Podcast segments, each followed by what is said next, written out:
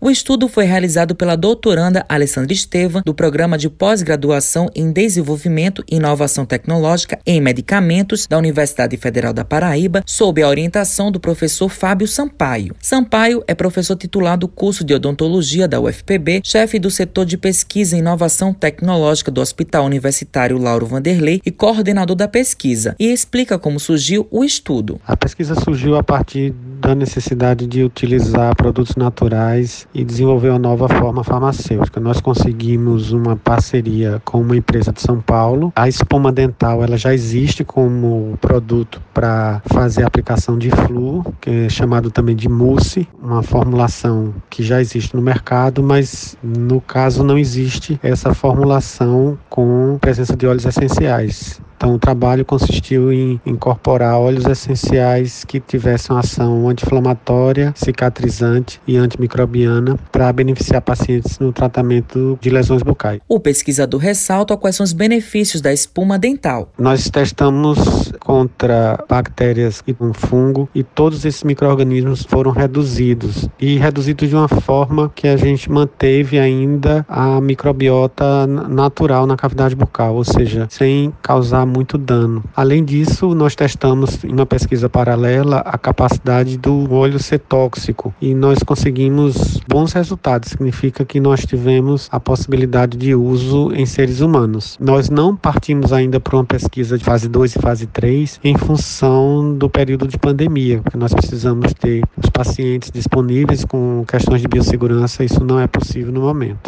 Alessandra Estevam pontua quais são os desafios da pesquisa. O cultivo e a coleta de plantas medicinais sofrem influência de variáveis climáticas, como é o caso da temperatura, umidade, período de insolação. Isso pode interferir na composição química da planta. Para que a gente possa utilizar uma planta como substância ativa em uma formulação, é necessário o conhecimento da sua composição. Dessa forma, nós tivemos que realizar um estudo de sazonalidade para que tivéssemos conhecimento de como essas variáveis poderiam interferir na composição do óleo essencial extraído. Esse estudo de sazonalidade ele nos permitiu avaliar o teor de timol, que é o componente majoritário da planta, e é assim considerado o marcador dessa planta. Outro desafio diz respeito justamente a determinar e quantificar esse marcador, pois foi necessário desenvolver e validar um método analítico para essa finalidade. E isso é bastante importante para que a gente possa garantir a qualidade do óleo essencial que vai ser utilizado. A Alessandra destaca o intuito da criação do creme dental com plantas medicinais como uma alternativa de substituição ao aos antissépticos e desinfetantes sintéticos convencionais, visando dessa forma evitar o desenvolvimento de resistência bacteriana a esses compostos e também de apresentarem uma menor incidência de efeitos colaterais, uma toxicidade relativa menor e um baixo custo também. A pesquisa foi iniciada no segundo semestre de 2014 e concluída no ano passado. Mais informações no e-mail fcsampa.gmail.com. Matheus Silomar para a Rádio Tabajara, uma emissora da EPC, empresa praibana de comunicação coração.